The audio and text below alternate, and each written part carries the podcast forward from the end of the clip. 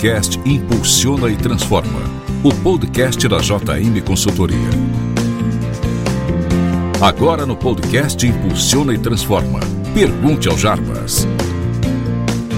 Bom dia, boa tarde, boa noite. Bem-vindos a mais um podcast Impulsiona e Transforma, o podcast da JM Consultoria. Meu nome é Rafael Martins e hoje estou aqui com o Jabas novamente para responder algumas perguntas que vocês nos enviaram por WhatsApp. Oi, Jabas, tudo bem? Tudo bem. Bom, quer mandar sua pergunta? É só nos responder direto aqui no WhatsApp que selecionaremos algumas para responder no nosso próximo podcast. Vamos lá, Jabas, responder algumas perguntas? Sim, estamos preparados. Vamos lá.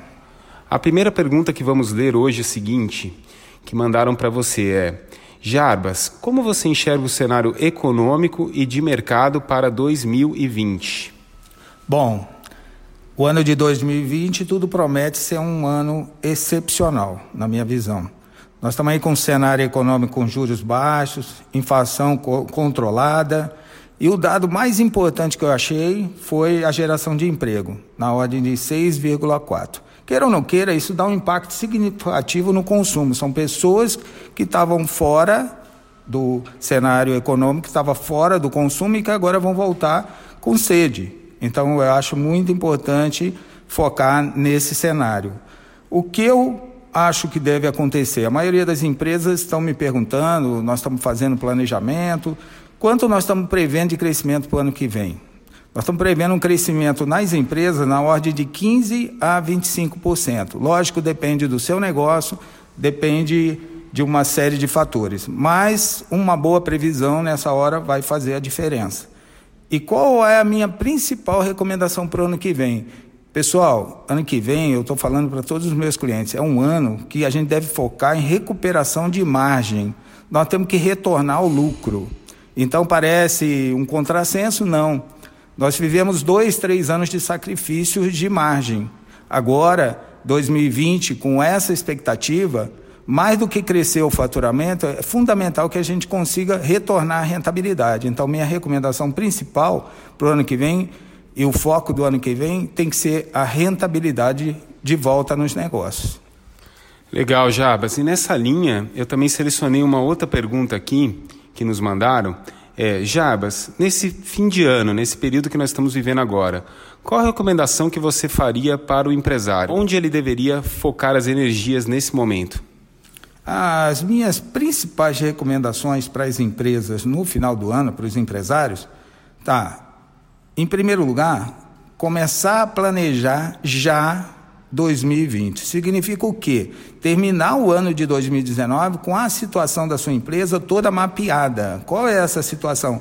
Quais são as metas de venda? Quais são os seus objetivos? Existe um budget, um orçamento já previsto para o ano que vem?